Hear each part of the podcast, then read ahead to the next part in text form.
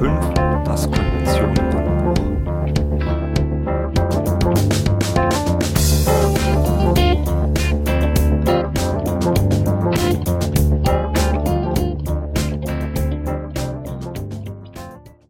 Wie erwähnt, möchte ich euch heute ein bisschen was über das Konventionenhandbuch erzählen. Das Ganze habe ich knapp in drei bis vier Kapitel unterteilt. Zuerst beginnen wir mal ähm, mit dem mit einer kurzen Definition. Was ist eigentlich ein, äh, ein Konventionenhandbuch? Dann, wozu braucht man das überhaupt?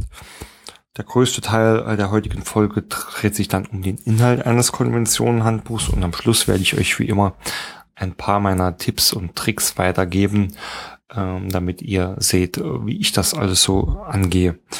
Was habt ihr von dieser Folge? Wie erwähnt, werdet ihr feststellen, worauf sollte man bei einem Konventionenhandbuch Wert legen? Was sind die Inhalte? Wo kommt es drauf an? Und ähm, im besten Fall seid ihr dann auch in der Lage, euren aktuellen Konventionenhandbücher mal auf Tauglichkeit zu testen oder sogar ein neues zu erstellen. Ja, was ist denn eigentlich ein Konventionenhandbuch? Ein Konventionenhandbuch, ganz salopp gesagt, würde ich definieren als ein Dokument, welches Vorgaben und Richtlinien zur Modellierung, zur Prozessmodellierung enthält. Es ist meistens der Fall, dass es sich hierbei um Prozessmodellierung handelt. Ähm, ich habe ehrlich gesagt noch kein Konventionenhandbuch gesehen, das sich nicht äh, um Prozessmodellierung dreht und zum Beispiel nur äh, nur Inhalte zur schriftlichen Dokumentation äh, enthält, wobei auch das eigentlich eine ganz sinnvolle Sache ist. Ähm, zumindestens wäre es meine Empfehlung, äh, auch alles, was mit schriftlicher Dokumentation zu tun hat, in einem, ja, nennen wir es auch mal Konventionenhandbuch festzuhalten. Das bedeutet, ich sehe das Konventionenhandbuch immer als eine Art Bibel für Prozessmodellierer, weil dort alles drin steht, was ein Prozessmodellierer wissen sollte, um modellieren zu können. Das Ganze ähm, wird oft, wenn man sich mal umhört, ähm, als sehr toolspezifisch gesehen. Ist mit Sicherheit ähm, auch nicht verkehrt, dass da ähm, viele Inhalte ähm, drin sein können, die toolspezifisch sind, aber es sollten noch sehr, sehr viele mehr Informationen darin stehen. Werden wir später bei den Inhalten genau darauf eingehen. Äh, zum Beispiel auch Informationen äh, zur Prozessarchitektur. Äh, für mich persönlich ähm, ja, geht Prozessmodellierung immer auch mit einer Geschäftsprozessarchitektur einher. Das heißt, ähm, ich muss wissen, äh, in welchem Zusammenhang steht denn der Prozess, den ich jetzt hier modelliere, äh, wie sind die äh, strukturellen Voraussetzungen der Prozessmodellierung, die Randprozesse, übergeordneten Prozesse, ähm, ist das Ganze über ein Level-Konzept oder eine Prozesspyramide äh, schon aufgetau äh, aufgeteilt und ähm, ist dann auch schon definiert, auf welchen Ebenen oder äh, in welchen Szenarien ich welche Form der Dokumentation nutze. Und das ist dann auch das Beispiel, dass ich ja ähm, durchaus auch schriftliche Dokumente wie zum Beispiel Arbeitsanweisungen oder Ablaufbeschreibungen oder ähm, ja, separate Richtlinien, äh, solche Dokumente auch ähm, nutze, um meine Geschäftsprozesse zu dokumentieren äh, und sie auch in, der, in den Prozessmodellen selbst als ähm, Anhänge äh, oder äh, mitgeltenden Unterlagen verwenden kann. Äh, deswegen auch hier schon direkt der Hinweis, ähm, bei Konventionenhandbuch dreht sich, würde ich behaupten, zu ja, 80, 85 oder vielleicht sogar 90 Prozent äh, um Themen der Prozessmodellierung. Aber man sollte immer auch ein Auge auf die schriftliche ähm, äh, Dokumentationen, schriftliche Dokumentationsformen haben. Ja, so in der Regel ist ein Konvention-Handbuch, äh, je nachdem, wie viele ähm, Modelltypen oder Notationen äh, verwendet werden. Ich würde pauschal sagen zwischen 15 und 50 Seiten groß. Ich kenne viele Unternehmen, äh, die in dem Konvention-Handbuch äh, nicht nur die Vorgaben und Richtlinien äh, integrieren, sondern dort auch ähm, ein Teil ihrer Methodiken abbilden. Ist immer so ein, äh, ein Zwiespalt. Ähm, ja, bringt man Methoden, also ähm, Best Practices äh, oder, oder Empfehlungen äh, von erfahrenen äh, Modellieren oder äh, Beratern wirklich auch mit ins Konventionbuch oder bildet man dort wirklich nur ähm, knallhart äh, die, die Vorgaben und die Richtlinien ab? Man findet für beides viele Vor- und Nachteile. Ich persönlich ähm, bin der Meinung, dass man es separieren sollte. Ich mag es eher so, wenn ein Dokument äh, einen klar strukturierten Inhalt hat und äh, sich da nichts miteinander äh, vermischt. Ähm, aber wie gesagt, das muss man dann vielleicht auch von Fall zu Fall entscheiden. Ähm, ja, für wen ist denn das Konventionenhandbuch geeignet? Ähm, ja, schon erwähnt, es ist für mich eigentlich die Bibel für Prozessmodellierer. Das heißt, es ist ähm, im, im, Zweifelsfall, nicht im Zweifelsfall, sondern generell für alle Prozessmodellierer, ob äh, in-house oder ähm, auch, wie dann in meinem Fall oft für ähm, externe äh, Modellierer, die Basis dafür, damit diese äh, vernünftig und nicht nur vernünftig und, optimal in guter Qualität, sondern auch schnell eigenständig Prozesse modellieren können. Äh, weil ist klar, wenn man von außen reinkommt äh, äh, und eigentlich das Fach-Know-how oder die, die, das technische Methoden-Know-how schon mitbringt, geht es eigentlich nur noch darum, abzuklären, was habt ihr denn für Vorstellungen, was sind denn eure Richtlinien, was sind eine Konvention, also wie hättet ihr es denn gern? Und wenn das äh, vernünftig in einem Konventionenhandbuch und vollständig abgebildet ist, dann geht das schon mal eine ganze Spur schneller, als wenn man sich alles ähm, neu erarbeiten oder nachfragen muss. Ähm, das Konventionenhandbuch wird in der Regel äh, von, ja, von den Prozessarchitekten erstellt. Das heißt, die, die dann tatsächlich die ähm, Modellierungskonventionen und andere Konventionen auch entwickeln. In der Praxis stelle ich oft fest, dass man diese zwei Rollen, und verweise ich auch ähm, gerne nochmal auf ähm, die letzte Folge, in dem ich ein paar ähm, BPM-Rollen mal näher erläutert habe.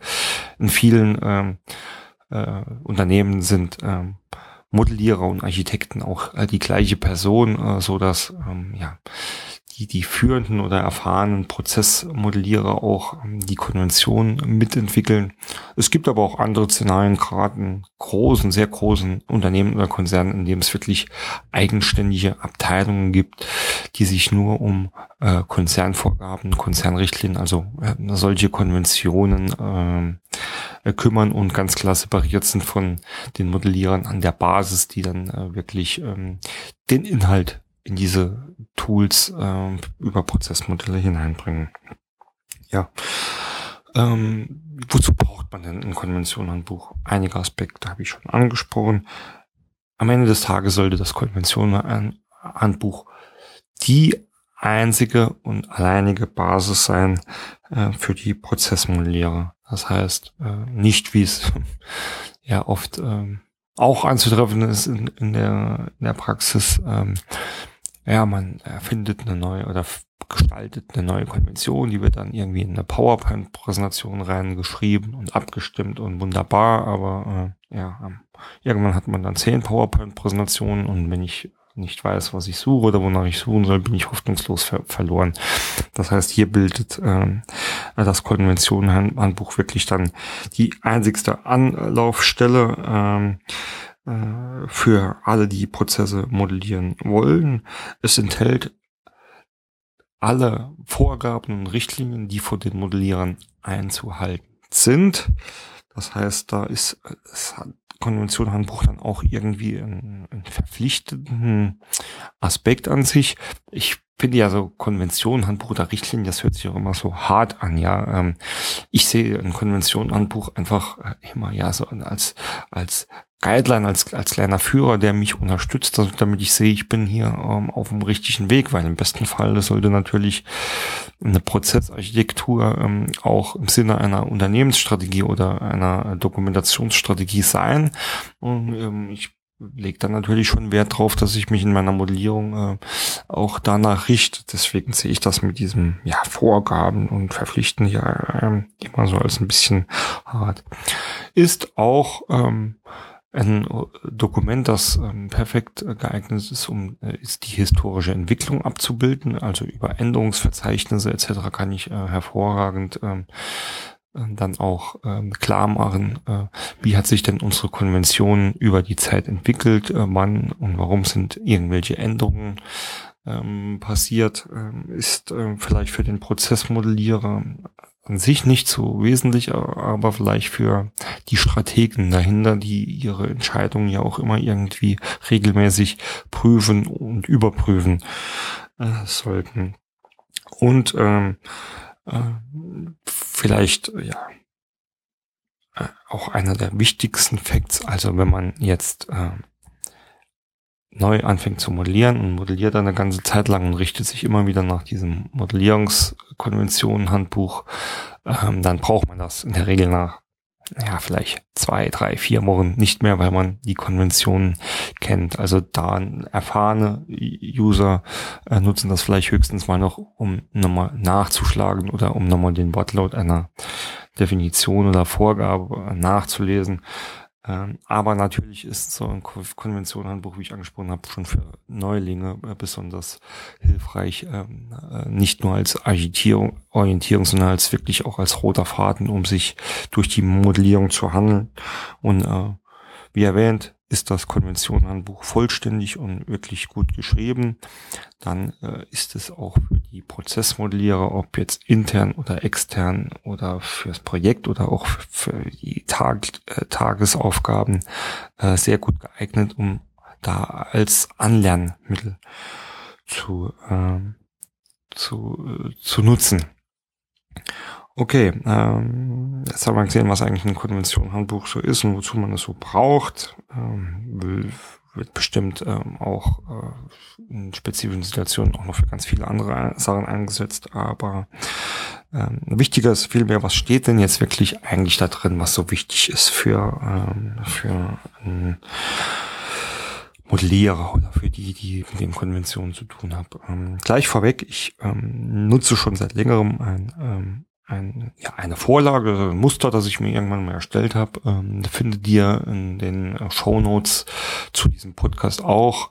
Ähm, könnt ihr euch gern ähm, um, runterladen oder ähm, äh, einfach per Mail bei mir antworten, sende ich euch. Ähm, ist, denke ich, vor allem, wenn man äh, so ein Konventionenhandbuch neu erstellt, eine sehr, sehr gute Orientierung. Aber auch wenn man schon eins hat, ähm, mal zu überprüfen, habe ich da wirklich an alles gedacht, sollte ich vielleicht äh, einige Sachen noch mehr erläutern ähm, basiert auf meinen Erfahrungen. Wenn ihr andere Erfahrungen habt oder sagt, ey, Mensch Bernd, da fehlt doch noch was, äh, oder das ist doch bestimmt auch sehr wichtig, bin immer für Feedback dankbar, um mich äh, auch rege fleißig weiterzuentwickeln mit eurer Unterstützung.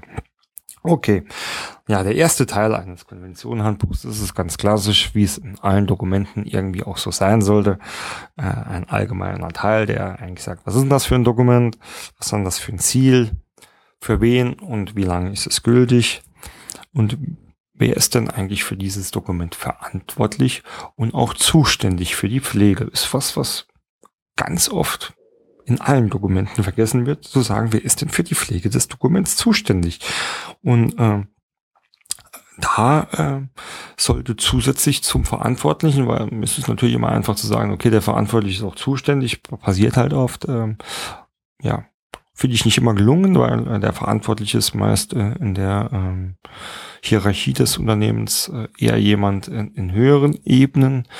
Ähm, da finde ich, den sollte man auch irgendwie entlasten, dass man sagt, okay, die, die wirklich äh, tagtäglich mit dem Dokument äh, arbeiten und äh, sollten da auch zuständig äh, dafür sein, das äh, ständig zu pflegen oder zumindest die Pflege im Auge behalten. Ja. Ähm, ja, das ist also so ein typischer äh, allgemeiner Einstieg, der in ja, keinem Dokument fehl fehlen darf. Da kann man auch irgendwie die Änderungshistorie oder äh, Versionsverwaltung oder wie man das ähm, alles dann auch nennt, mit reinpacken. Kann man äh, ein Abkürzungsverzeichnis reinmachen. Äh, das kann man natürlich auch Teile davon dann in den Anhang oder äh, ja, reinschieben. Äh, aber ich glaube, da braucht ihr jetzt wirklich nicht mehr viele Tipps, wie das zu handeln ist. Äh, viel interessanter ist, dass ähm, eigentlich das erste Kapitel empfehle ich immer, ähm, ein Kapitel über die Struktur der Geschäftsprozesse ähm, sein äh, sollte. Äh, das heißt, ähm, hier würde ich zuerst mal ähm, erwähnen, äh, ja, wie gliedere ich äh, denn überhaupt meine Prozesse? Mittlerweile hat sich ja äh, schon total eingebürgert, dass man hier die, die, die klassische ähm, Splittung in die drei Prozesse, äh, Managementprozesse, Kernprozesse und Supportprozesse äh, nimmt. Äh, man benennt sie auch gern mal um, dann wird halt aus den äh, Kernprozessen die Leistungsprozesse oder umgekehrt oder aus den Supportprozessen die Unterstützungsprozessen. Manche bilden die Managementprozesse gar nicht ab, weil sie ähm, äh, ja zu selten äh, tatsächlich gut in Prozesse zu fassen sind. Ähm, aber zumindest sollte man erstmal erwähnen, äh, was habe ich denn überhaupt für Prozessarten hier? Wie, wie versuche ich mich denn äh, hier durchzuhangeln? Ich finde immer ein, ein Prozesshaus ist hier ein, ein ganz, äh, eine ganz schöne Abbildung hierfür, weil man äh, ja zeigen kann, dass das äh, ähnlich wie im Haus mit einem Fundament und, und, und ja, Räumen und, und einem Dach ähm, ähm, sinnvoll aufgebaut ist. Ja. Ähm, zur Strukturierung gehört, ich habe das schon kurz erwähnt, ähm, auch für mich äh, zu sagen, wie ist denn ähm, wie oder gibt es denn eine Unterteilung in verschiedene Prozessebenen? Ein ganz kurzer Ausflug in die Prozessebenen Systematik oder Pro Prozesslevel Systematik. Das ist einfach ähm, wie bei einer Pyramide, die oben spitz ist, äh, läuft die breit nach unten. Man sagt, okay, ähm, dazwischen liegen äh, mehrere Ebenen, ähm, die sich dadurch unterscheiden, dass je äh, weiter man weg von der Spitze zu dem breiteren Teil geht, auch die Prozesse ähm, detaillierter werden. Das heißt, ganz oben in der Spitze hat man eine ganz, ganz grobe Übersicht über die Unternehmensprozesse. Die wird in aller Regel über eine Prozesslandkarte abgebildet und man arbeitet sich dann über die verschiedenen Prozessebenen äh, herunter bis äh, zu ganz, ganz detaillierten Beschreibungen. Das können im Fall der Prozessmodellierung dann ähm, ja, die EPKs, ereignisgesteuerte Prozessketten sein oder die BPMN-Diagramme äh, oder ähm, auch gerne dann halt, äh, wie schon erwähnt, äh, Arbeitsanweisungen oder sonstige Dokumente, die äh, wirklich äh, bis ins letzte Detail gehen. Eine solche Beschreibung, Übersicht, Übersicht der Ebenen und eine Beschreibung, was, was wie in welchen Ebenen abgebildet wird, ähm, äh, sollte man auch hier aufführen. Äh, ist auch perfekt dazu äh, zu eignen, schon zu der, geeignet schon zu den Prozessebenen eine Zuordnung der ähm, Dokumentationsformen zu machen. Wie erwähnt, ist meistens an der Spitze an die Prozesslandkarte, die wird grafisch abgebildet. Das macht man entweder oder im Zweifelsfall auch in dem Tool. Gibt aber auch viele, die machen das einfach mal ganz schnell in PowerPoint irgendwie grafisch. Ähm, da kann man also sagen, erst erste Ebene, Prozesslandkarte, die zweite Ebene, nehmen wir jetzt als Beispiel, ist wird abgebildet über, ähm, die Prozesse dort werden abgebildet über Wertschöpfungsketten. Habe ich also in dem Sinn auch meine Dokumentation schon festgelegt. Sagt dann in der vierten Ebene kommen meine ereignisgesteuerte Prozessketten. Und dort darf ich äh, als Anhänge gern ähm, Arbeitsanweisungen nutzen. Arbeitsanweisungen sind schriftliche äh, Dokumente.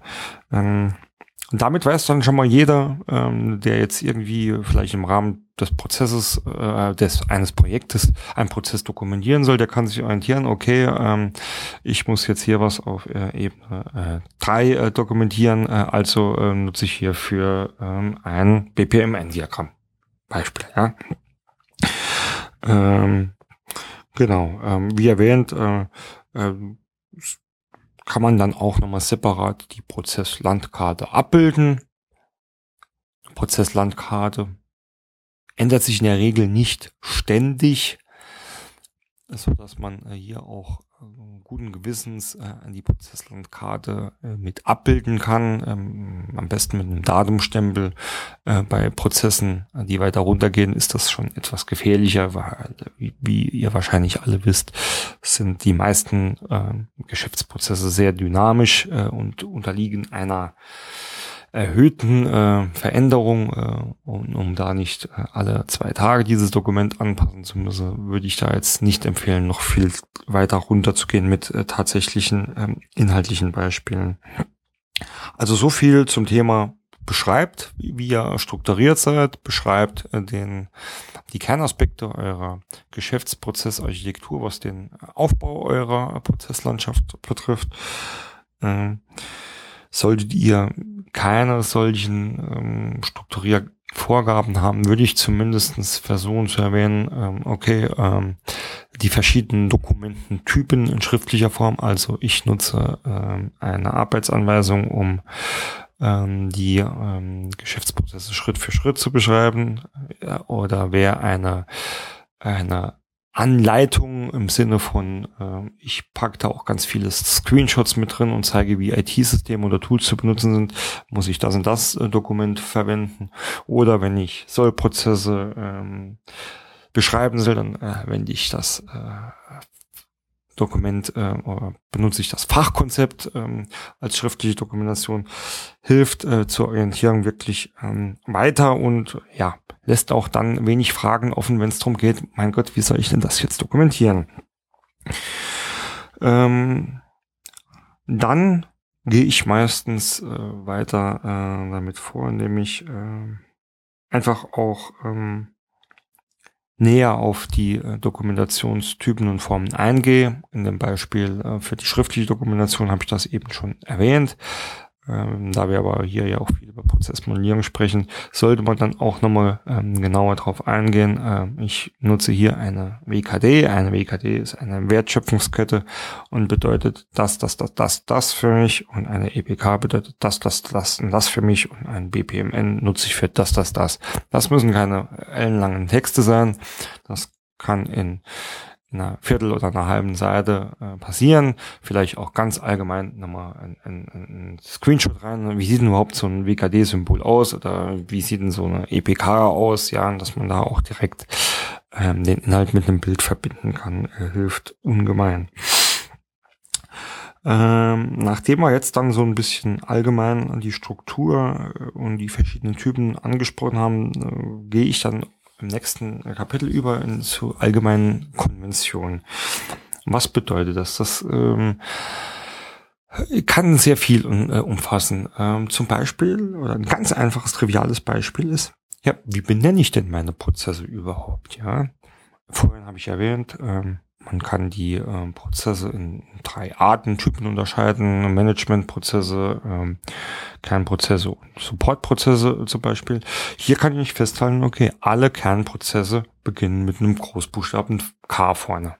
Und wenn ich weiter in den Ebenen runtergehe, dann baue ich mir die irgendwie hier in so eine Syntax auf, damit ich eine einheitliche Benennung der, ähm, der Prozesse habe und gegebenenfalls oder im besten Fall über den Titel des, des, ähm, des ähm, jeweiligen Modells schon rausfinden kann, ah, wo befinde ich mich denn da jetzt? Ah, wo bewege ich mich denn? Ähm, ist oft eine gute Orientierung. Man sollte hier vorsichtig sein, dass man ja nichts zu kryptisches entwickelt, weil äh, wenn man dann irgendwie einen Prozess hat, K 1-4-13-12 Prozess XYZ und irgendwie noch ein Unterstrich dran, das kann man ja, ähm, ja, ist die Einfachheit auch nicht mehr gegeben. Also äh, sollte man irgendwie was äh, Simples finden, äh, das über den Kürzel schon ein paar Anhaltspunkte gibt und dann natürlich ein schlagkräftiger Titel und dann passt das. Zu den allgemeinen Konventionen hm, gehört für mich auch, wo lege ich denn diese Dokumente überhaupt ab? Das heißt, hier beschreibe ich oder entwickle ich vorher und beschreibe dann ein Ordner- und Ablagesystem. Das kann einmal auf, ähm, auf tatsächlichen physischen Laufwerken am PC sein, Gruppenlaufwerken, Netzla Netzlaufwerken.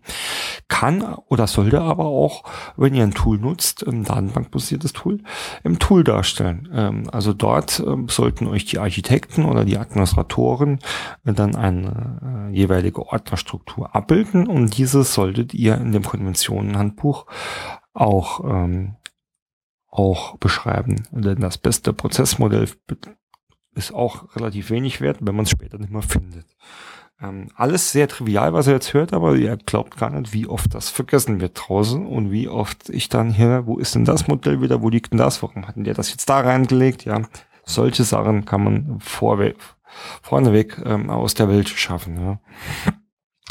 Und ähm, zu den allgemeinen Konventionen gehört für mich auch noch ähm, dass ich gewisse Stammdaten definiere. Was meine ich jetzt mit Stammdaten? ähm, je nach äh, Modellierungstyp oder Notation. Ähm, ich, äh, die meisten wissen es, ich bin immer noch so ein bisschen äh, ein Verfechter äh, der EPK-Modellierung. Ähm, da äh, ist es schon sinnvoll, äh, sich zum Beispiel, wenn man dann Rollen äh, nutzt, ähm, vorher einen Rollenkatalog zu erstellen und diesen Rollenkatalog äh, in den Stammdaten zu hinterlegen, damit sich die Modellierer entsprechend ähm, dort bedienen können und äh, man dann im Nachhinein auch nicht mehr äh, nachfragen muss, ist es jetzt äh, der Marketing-Mitarbeiter oder der Marketingplaner oder der Marketingleiter. Also ähm, organisationelle Strukturen können da wunderbar in einem Rollenkatalog oder mit den Stammdaten abgebildet werden. Ähnlich wie, ähm, wie allgemein genutzte Dokumente, Vorlage, Reisekostenabrechnung, Vorlage, Urlaubsantrag, also alles, was so ähm, über das Unternehmen weg äh, allgemein genutzt wird, äh, kann man hier schon mal äh, in, den, in die Stammdaten integrieren. Ähm, glaubt mir, das macht es den äh, Administratoren oder den Architekten, die später verschiedene Modelle zusammenbringen müssen und äh, dafür äh, ja, Ordnung und Sauberkeit in der Datenbank äh, sorgen müssen, äh, damit das alles schön harmonisch ist, äh, macht das denen sehr, sehr viel einfacher. Das ist sowas, was ich unter allgemeinen Konventionen verstehe. Der nächste Schritt ist äh, dann ja quasi auch einfach von den allgemeinen zu den spezifischen Konventionen. Und dort gehe ich dann jetzt wirklich ans Eingemachte äh, pro Modellierungstyp. Ich habe es voll, oder bleiben wir beim obrigen Beispiel. Wir sagen das von irgendeiner Ebene, äh, die Wertschöpfungsketten ähm, äh, benutzen wollen und dann am unteren Level die, die EPKs. Dann beschreibe ich jetzt für jeden dieser Modelltypen äh, nochmal genau, warum und wie verwende ich äh, diesen Modelltyp, welche, äh, was ist mein Ziel äh, auch damit? Ja, ein Ziel, ja, ein EPK kann für vieles genutzt werden. Es kann Basis für ein, ein IT-Konzept sein, eine Basis, äh, um Prozesse zu automatisieren. Es kann aber auch eine Basis sein, um ähm, Ablaufbeschreibungen zu generieren oder den Mitarbeitern ähm, ja, äh, als Orientierung für ihre Arbeitsabläufe zu dienen. Ja, deswegen würde ich ja auch immer das Ziel noch beschreiben. Ähm, Habe ich, glaube ich, noch nie gesehen, dass es wirklich professionell gemacht wird. Ähm, äh, hängt halt wieder stark mit der Prozessarchitektur zusammen, die, ähm, die ja eigentlich die Strategie der Dokumentation, die Strategie des Unternehmens über die entsprechenden Architekturen in der Modellierung umsetzen will. In der Regel ist es so, dass ich wenn ich jetzt neu bei einem Kunden bin und mir das alles mal angucke und dann schon schnell ein Gefühl davon kriege, okay, da wird jetzt modelliert, ähm, weil das irgendwie jeder modelliert, also ist meiner Meinung nach auch irgendwie so ein Trend. Jetzt ist das BPMN seit äh, geraumer Zeit in aller Munde. Also wenn ich jetzt äh, mich entschließe, neu mit meinem Unternehmen zu dokumentieren, mache ich das halt auch, weil wenn das alle anderen machen, ist es ja äh, wahrscheinlich das Beste. Äh, ja, nein, schlicht und einfach nein, es mag sein, aber man sollte sich vorher schon überlegen, warum ich wie dokumentiere. Ähm, oder warum ich überhaupt modelliere, ja. Ja, ein anderes Beispiel, ja, wir wollen, äh, wir müssen Prozesse dokumentieren, also ähm, kaufen wir jetzt ein Modellierungstool, ja. Ah, von dem habe ich gehört, ja, das ist sehr bekannt, sehr groß, ja, das führe ich ein, okay, kostet jetzt ein Schweinegeld, aber ähm, wir müssen ja dokumentieren, ja ist leider die Realität, es ist nicht gelogen, vielleicht kennt ihr das auch. Also hierzu wäre ich auch wirklich mal um Feedback dankbar, ob jetzt ich irgendwie immer nur ähm, solchen solchen äh, solche Erlebnisse habe oder ob euch das auch auffällt. Also es gibt da schon einige Erlebnisse, die ich habe, da sage ich, die haben da ähm, mächtige Tools, sehr, sehr gute Tools auch. Das soll ja auch nicht ähm, gegen die Tools gehen, ja. Sehr, sehr mächtige Tools. Das sind so äh, auch mit die ähm, die, ähm, die Porsche und Ferraris unter den ähm, Modellierungs- oder BBM-Tools. Ähm, ja, aber in den Unternehmen werden, werden sie halt gefahren wie äh, 1970er Käfer, ja. Also die, die Tools können auf der Autobahn 200 fahren und die Unternehmen tuckern damit äh, mit 30 kmh über die Strecke und äh, wundern sich dann aber auch später noch, dass äh, dass der erwünschte Mehrwert eines solchen Tools äh, nicht, äh, nicht gehoben werden kann. Ja, aber das muss man halt auch so schlicht und einfach sagen, das ist einfach die, die fehlende oder mangelnde Strategie und Überlegung, die man sich macht, bevor man sich so ein Tool anschafft oder äh, äh, bevor man überhaupt eine Prozessmodellierung oder was ähnliches ähm, ähm, beginnt. Und ähm, oft geht dann auch, ja, was dann ja auch passiert ist, ähm, klar, ja, man äh, führt ein Tool ein und äh, diese Unternehmen haben ähm, ja auch selbst äh, gute oder oft die Beratungsinstanzen dann auch mit im Haus, die man dann gleich mitverkauft. Und bevor man mich jetzt hier falsch versteht, ja, das geht überhaupt nicht ähm, gegen diese Leute oder gegen dieses Geschäftsmodell. Das ist ähm, absolut ähm, legitim, aber äh, natürlich ähm, sind die sehr stark drin, ähm, den Kunden so zu beraten, dass das Tool am besten ähm, genutzt wird oder so wie es äh, ja, am besten für sie konfigurierbar und einsetzbar ist. Und ähm, das mag in Kunden, im Kundensinn sein, ja, ist aber meines Erachtens nach dann doch sehr, sehr toollastig wieder. Und ich bin da irgendwo in meiner gedanklichen Freiheit eingeschränkt, wenn ich ähm, das so mache. Aber das ist eine persönliche Meinung, muss nicht jeder so sehen. Und wie gesagt, um Gottes Willen ist ähm, ähm, gar kein ähm, Angriff gegen meine äh, Kollegen, ähm, die ähm, da die äh, Beratungsleistungen für solche Anbieter übernehmen. Ähm, so soll das äh, über, überhaupt nicht sein. Ja die machen mit Sicherheit auch oder oft auch einen sehr guten Job. Ich habe früher ganz oft mit, mit solchen Leuten ähm, auch zusammengearbeitet. Ähm, als ich noch angestellt war im BPM und da sind auch schon äh, einige richtig, richtig gute Leute dabei, ja.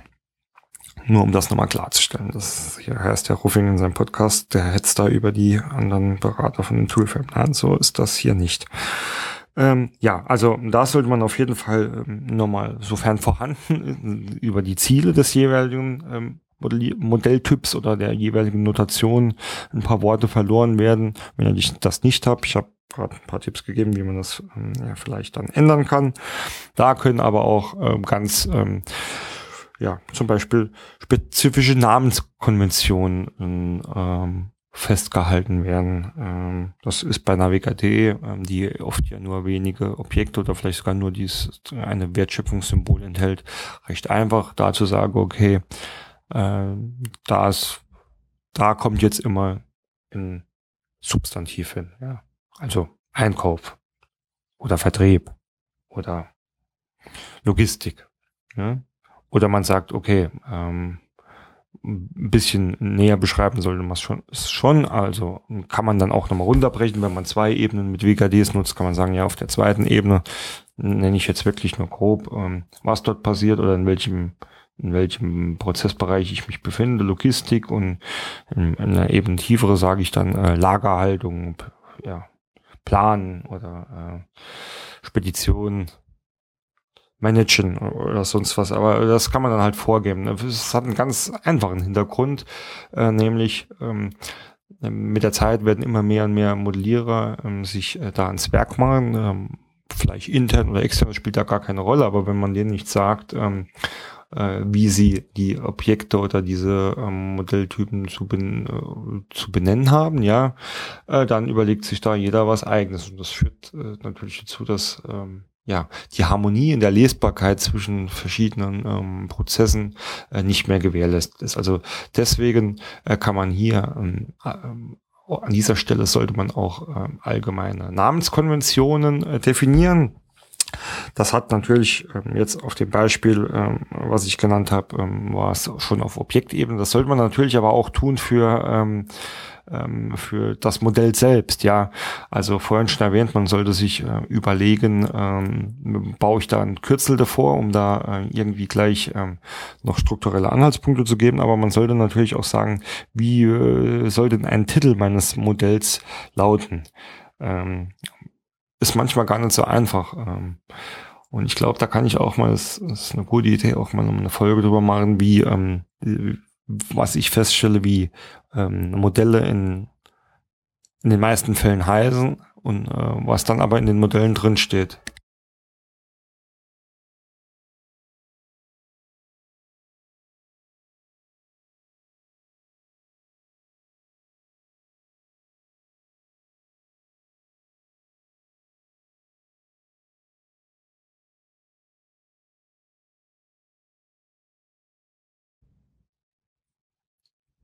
Dann sollten neben dem auch etwas allgemeinen Namensteil, es sollten natürlich ähm, die verwendeten ähm, Objekte näher beschrieben werden. Also gehen wir jetzt zum Beispiel, weil es dort einfach interessanter ist, ähm, ähm nochmal zur EPK oder BBMN ist natürlich ähm, da genauso geeignet, welche Objekte nutze ich denn für die Modellierung?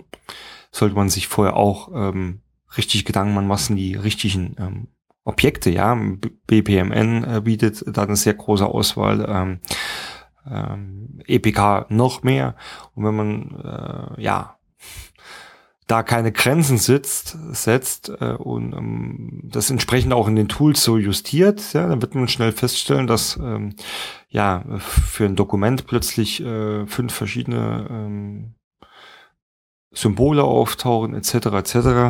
Äh, deswegen sollte man an dieser Stelle beschreiben, welche ähm, Objekte und Symbole darf ich denn auf dieser Ebene für diesen Modelltyp, äh, für diese Notation nutzen und wozu. Also, ich nutze dieses Symbol, das ist für mich eine Funktion und in der Funktion steht drin, was ich eigentlich tue und das wird so und so benannt. Das ist jetzt eigentlich mal so irgendwie eine, eine, ähm, komplette Beschreibung. Auch ähm, hierzu fällt mir gerade ein, habe ich mal ein paar ähm, Vorlagen und Übersichten Sichten entwickelt, ähm, hauptsächlich ähm, für die für den EPK-Bereich die die wichtigsten, aus meiner Sicht die wichtigsten Symbole, Objekte mit einer kurzen Beschreibung. Ähm, schreibt mir einfach eine kurze Mail ich sende euch äh, das dann auch gerne zu. Ähm, für BBMN gibt's da ja ähm, überall irgendwie gratis Poster, in dem das dann auch nochmal ein bisschen erläutert ist. Aber ja, die enthalten dann auch ähm, alle, alle ähm, Objekte. Meine Empfehlung, eindämmen. Aufs Wesentliche konzentrieren, sonst ähm, äh, wird der End-User äh, verwirrt und kann nichts mehr damit anfangen und äh, ja, ihr könnt das alles in die Tonne klopfen. Hört sich schlimm an, äh, ist aber irgendwie so. Ähm, Zudem sollte ähm, ähm, zu der Beschreibung der Objekte auch noch eine kurze, äh, naja, je nachdem kurz oder etwas ausführlicher beschrieben werden, wie die, äh, wie die Objekte zu benutzen sind, also Regeln oder Vorgaben, auch speziell für die Modelltypen. Äh, eine EPK sollte in der Regel immer ein Start- ein Endereignis haben oder benutzt verschiedene Konnektoren. Und da nochmal äh, erwähnen auch, ähm, äh, wie nutze ich denn die Konnektoren überhaupt? Ähm, es kann aber auch ähm, andere ähm, Dinge enthalten, die wichtig sind. Also Beispiel fällt mir ja gerade ein, ähm, die Verwendung von Ereignissen in, in einer EPK. Ähm, äh, man kann quasi, ja, es ist noch so, ich nenne es jetzt mal ganz böse, einfach oldschool, sage, ich habe eine Tätigkeit und danach folgt ein Ereignis. Und dann kommt nochmal eine Tätigkeit, nochmal ein Ereignis und ich modelliere das auch äh, genau so, dass die Ereignisse dann quasi immer die Resultate der, ähm, der äh, Tätigkeiten, der Aktivitäten ähm, darstellen. Mhm. Ähm, meines Wissens nach resultiert das irgendwie daraus, dass äh, ganz früher oder früher ähm, solche EPK-Modelle nur in, in SAP ähm, transferierbar waren, wenn die genauso aufgebaut waren. Ob das heutzutage noch so ist, weiß ich gar nicht genau.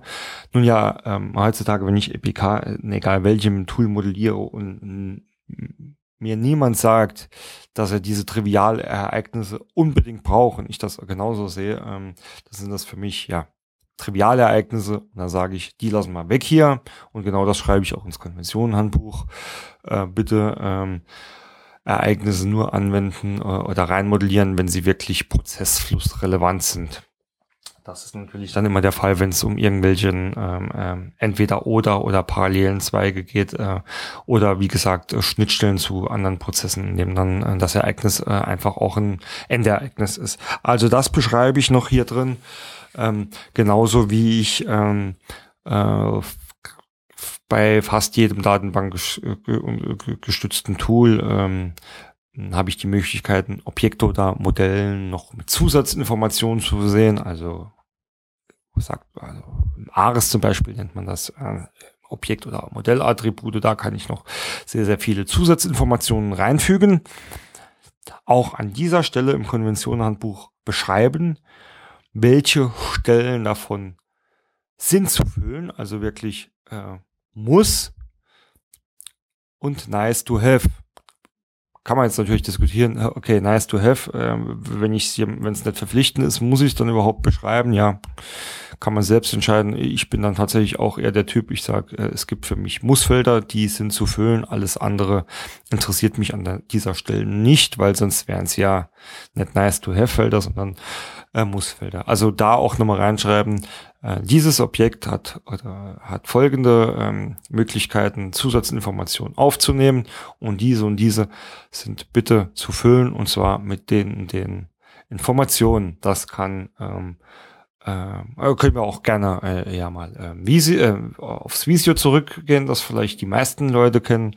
Auch dort kann man ähm, hinter den äh, Tätigkeiten ja ähm, äh, Kosten und Zeiten hinterlegen. Ja, wenn ich das möchte, dann muss ich dem Modellierer halt sagen, okay, lieber Modellierer, wenn du das modellierst, bitte sorg dafür, dass da auch die nötigen Prozesskosten hinten dran stehen. Wie man die beschafft oder misst, das ist eine ganz andere Baustelle. Also das ist ähm, ähm, so ein Topic, äh, das sind so Topics, die ich da ähm, absolut empfehlen würde, in ähm, das Konventionenhandbuch reinzuschreiben. Und nochmal erwähnt, ähm, einmal im Allgemeinen gültig, äh, Gültigkeiten für alle ähm, Modelltypen und Formen, ähm, genauso wie ähm, für die verschiedenen Modellierungstypen, ähm, gegebenenfalls auch verschiedene Notationen. Und eine Empfehlung ist immer, ich habe es eingangs schon erwähnt, ähm, gegebenenfalls sogar für, äh, für die äh, separaten oder einzelnen ähm, schriftlichen Dokumente äh, dass man das zumindest hier grob erwähnt. Ähm, da hat man es natürlich ein bisschen einfacher, weil man äh, da Vorlagen kreieren kann und in den Vorlagen kann man äh, schon gewisse Kapitel aufbauen und äh, die näher erläutern. Aber der Vollständigkeit halber würde ich auch empfehlen, okay, wir nutzen hier ähm, eine Arbeitsablaufbeschreibung, die besteht aus den, den, den, den Daten und ähm, mehr Infos in der Vorlage und verlinken und dann äh, passt das auch wieder. Ähm, der letzte Teil, ähm, den ich eigentlich für ein Konventionhandbuch ganz wichtig finde, ist ein Kapitel über die Qualitätssicherung ähm, und auch die Freigabe eines Prozessmodells. Äh, weil äh, nach der Modellierung, ja, sind wir ja noch lange nicht äh, am Ende. Äh, das heißt, äh, viele der Tools ähm, oder ja, ich muss ähm, Prozessmodelle erst vielleicht auch mal inhaltlich nochmal abstimmen. Ähm, ich muss sie aber auf jeden Fall ähm, auf Konventionen prüfen. Viele äh, Tools haben da schon genug Bordmittel, um da schon während der Modellierung äh, Fehler angezeigt zu bekommen oder auch nachträglich. Als Beispiel sei hier nochmal der Semantic Check im ARIS genannt. Also hier beschreiben lieber Modellierer, oder dann auch lieber Architekt. Was musst du denn tun, damit ähm, damit das dann alles später auch korrekt ist. Das sind die verschiedenen Steps, ähm, auch in der Freigabe zu sagen, okay, wenn du das gecheckt hast, ähm, äh, schick es vielleicht nochmal an, an eine Administrationseinheit, die das äh, wirklich ähm, auch nochmal komplett prüft. Ähm, und das und das ist zu tun, bis dann am Ende des Tages dein Prozess veröffentlicht werden kann. Äh, ja, man kann auch hier die Veröffentlichung nochmal ein bisschen näher beschreiben, also was passiert äh, oder äh, äh, ja, viele äh, viele Kunden, die ich kenne, die haben da auch immer so eine Art Laufzettel noch, ja, das heißt, da wird äh, nicht nur das ähm, Prozessmodell an sich äh, weitergeschickt, ähm, sondern ja, vielleicht ein automatisch generierte Prozessbeschreibung, die aus dem ähm, Modell erzeugt wird oder äh, ein Laufzettel, der dann nochmal die wichtigsten Informationen äh, zusammenfasst ähm, der dann verschiedene Schritte oder auch ja Unterschriften äh, benötigt, bis so ein Dokument veröffentlicht werden kann. Ähm, ja, zum Beispiel in einem Prozessportal oder halt auch einfach ganz simpel in einem Intranet oder ähm, ja, vielleicht auch wirklich noch ganz klassisch, dass man äh, die neuen äh, Prozesse äh, äh, per Mail verteilt. Ja, solche Sachen sollten darin festgehalten werden und ähm, und bei diesem Weg, bei diesem Workflow sollte man auch ähm, bestmöglich immer ähm, schon ähm, weitere Randbedingungen eingeben. Also zum Beispiel ähm, Prozesse werden jeden ersten Freitag im Monat im Prozessportal veröffentlicht. Punkt. Nicht vorher, nicht nachher, sondern genau an diesem Tag. Und damit ihr den nächsten oder den Folgetermin im nächsten Monat halten kann, brauchen wir hier in unserer Administrationsstelle die vollständigen Dokumente zwei Wochen vorher. Also auf gut Deutsch gesagt, den Workflow auch noch mit einer Zeitleiste versehen, äh, spart viele Dokumentationen. Begegnet mir immer und immer wieder, dass ich in irgendeinem Projekt sitze als äh, Architekt oder Modellierer oder Berater oder was auch immer und da, ja, wir müssen ganz schleunigst äh, irgendwelche Sachen jetzt hier modellieren und dann veröffentlichen. Und dann, ja, wenn man dann mal die Frage stellt, ja, ähm, ja, wie schnell geht denn das? Ja, keine Ahnung, die werden das dann raus, äh, äh, schnell raushauen, ja. Wenn man dann mal nachfragt, ja, werden die natürlich nicht tun, ja, weil äh, die müssen sich ja auch planen. Ist irgendwo verständlich, ja, zu sagen, ähm, okay, liebes Projekt, auch für die Projektplanung, hier bitte für jede Veröffentlichung noch ähm, zwei Wochen Luft oder vier Wochen Luft einplanen, damit wir da in Time sind. Ähm, macht das Leben an vielen Stellen einfacher. Sowas gehört für mich, ähm, ähm, ja, ist auf jeden Fall gut, sowas in einem Konventionenhandbuch mitstehen zu haben. Ähm, ja, das war es eigentlich schon mit den mit den groben Inhalten. Ich, ja, wie schon erwähnt, kann natürlich ähnlich einem äh, äh, einem allgemeinen Teil am Anfang, dann auch nochmal ein, ein allgemeiner Teil am Schluss äh, über irgendwelche Anhänge äh, sein, in dem dann vielleicht dort die Abkürzung oder das Glossar ähm, erwähnt wird oder dann äh, nochmal irgendwelche Abbildungen näher erläutert werden oder oder oder oder oder ja vielleicht sogar die ähm, die Vorlagen für die schriftlichen Dokumente irgendwie dann nochmal mit integriert sind. Ähm, also da kann man sich jetzt natürlich äh, auch nochmal frei auslebe, um dies zu füllen, sollte aber dann jetzt nicht mehr die ähm, so wahnsinnig wichtigen Informationen enthalten, wie das bei Anhängen auch so üblich ist. Ja, ähm, das ist eigentlich das, was ich immer empfehle, äh, als Inhalte eines Konventionenhandbuchs zu nehmen. Kommen wir dann zum Schluss der heutigen Folge, das letzte fachliche, um eine Tipps und Tricks. Der erste ist es eigentlich für mich selbstverständlich, aber ähm, auch Konvention-Handbücher sollten einem regelmäßigen Review unterzogen werden. Das heißt, äh, legt's euch äh, in einer äh, an einen Termin, äh, wo, wo ihr sagt, ähm, da gucke ich nochmal drüber und äh, gucke mal, ob das wirklich noch alles up-to-date ist. Das ist mein erster Tipp.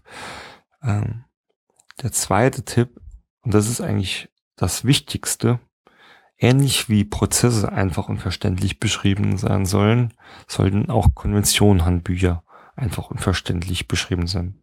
Ich weiß, ich habe es erwähnt, Konventionenhandbücher werden von den Strategen entwickelt und oft auch von denen geschrieben, führt oft dazu, dass sie sich dann einfach auch wie Strategiebücher lesen.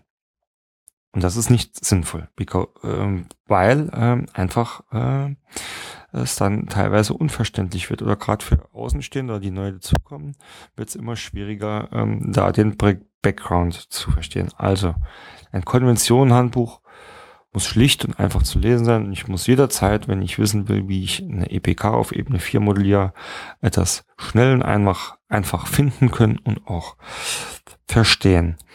Ähm, das heißt, das führt automatisch auch zu einem dritten Tipp. Der hat noch nicht mal so sehr viel mit der Erstellung des Konventionenhandbuchs zu tun, sondern mit der äh, eigentlichen ja, Erstellung der Inhalte. Auch ein Thema ähm, Kluft zwischen Theorie und Praxis, wenn ihr Inhalte, die Prozessarchitektur und die Konvention erarbeitet, immer an den Endnutzer denken. Es wird viel, viel zu selten gemacht. Ich kenne das selbst, wenn man neu in diesem Thema ist und ähm, man ist vielleicht total begeistert von der Prozessmodellierung, was man alles damit machen kann. Und dann soll man plötzlich hier Konventionen definieren für andere und dann will man natürlich, ja, es ist dann auch schon so ein bisschen ähm, Angeberei, glaube ich, dabei, ähm, zu sagen, boah, jetzt baue ich mir hier mal äh, Modelle mit tausend Informationen, Objekte zusammen, dass jeder sieht, oh, was wir hier alles damit machen können, ja. Sieht für mich dann schön aus und ich fühle mich dabei auch gut, aber äh, ja, bringt dem draußen nichts, weil der kann es nicht mehr lesen, kann es nicht mehr verstehen. äh, man kann es nicht mehr auswerten. Ja, man macht sich damit eigentlich mehr kaputt, als man äh, gut damit macht. Habe ich auch, Gott sei Dank, sehr schnell gelernt. Ähm, deswegen weiß ich mittlerweile bei der Prozessarchitektur, bei der Erstellung von Konventionen und äh, der Definition von ja, Modellierungsregeln ähm, und Konventionen immer den Endanwender, wer auch immer das sein mag, ob das jetzt äh, der ähm, der Mitarbeiter draußen ist, der den Prozess ausführt oder der ähm, Mitarbeiter der IT, der daraus ähm, ja seine Requirements ablesen, erstellen soll, immer an die auch denken, ähm, vielleicht sogar in den Erstellungsprozess mit äh, involvieren. Ähm, erst dann kann äh, das Ganze auch wirklich praxistauglich werden. Okay, ähm, damit sind wir am Ende der heutigen Folge. Ich bedanke mich wie immer äh, recht herzlich fürs Zuhören. Möchte auch den letzten Blog gerne wieder dazu nutzen, darauf hinzuweisen, äh, dass ihr diesen Podcast äh, gerne abonnieren könnt. Entsprechenden Links findet ihr alle auf meiner oder auf der Homepage prozessmaler.de und super ist es immer, wenn ihr an den entsprechenden bei den entsprechenden Diensten, wie zum Beispiel iTunes, dann auch noch eure Kommentare und Bewertungen hinterlässt. Äh, wird mich besonders freuen. Mich gibt's auch ganz, ganz oft in den sozialen Medien, wie zum Beispiel äh, Xing äh, oder Twitter. Würde mich super freuen, wenn ihr auch dort äh, mit mir Kontakt aufnimmt, ähm, euch an Diskussionen beteiligt, euch dort ähm, ähm, ja nicht nur beteiligt, sondern auch Diskussionen anregt oder mir ein Feedback hinterlässt. Ähm, für alles andere, um regelmäßig up-to-date zu bleiben, möchte ich auf meinen Newsletter hinweisen, findet ihr natürlich auch auf der Homepage. Dort werde ich regelmäßig ähm, zum Prozessmaler ähm, informieren über neue Blog- und Podcasts, ähm, aber auch äh, immer wieder über ähm, ja, andere Dinge, die ich mit euch, meiner ja, Community äh, besprechen oder anregen möchte. Also tragt euch dort rein, um wirklich äh, vollumfassend informieren zu sein. Ansonsten bin ich immer gern für euch da, ähm, äh, zwecks Rücksprache, zwecks, zwecks Feedback, ähm, immer gern da für Verbesserungsvorschläge oder Anregungen für neue Themen. Wie gesagt, über die Social Media Kanäle oder ähm, auch einfach über ähm, feedback at prozessmaler.de und ich werde da so schnell möglich äh, antworten. In diesem Sinne, nochmal, nochmals danke fürs Zuhören und nicht vergessen, äh, Prozessarbeit kann auch Spaß machen und in diesem Sinne wünsche ich euch viel Erfolg bei euren Arbeiten.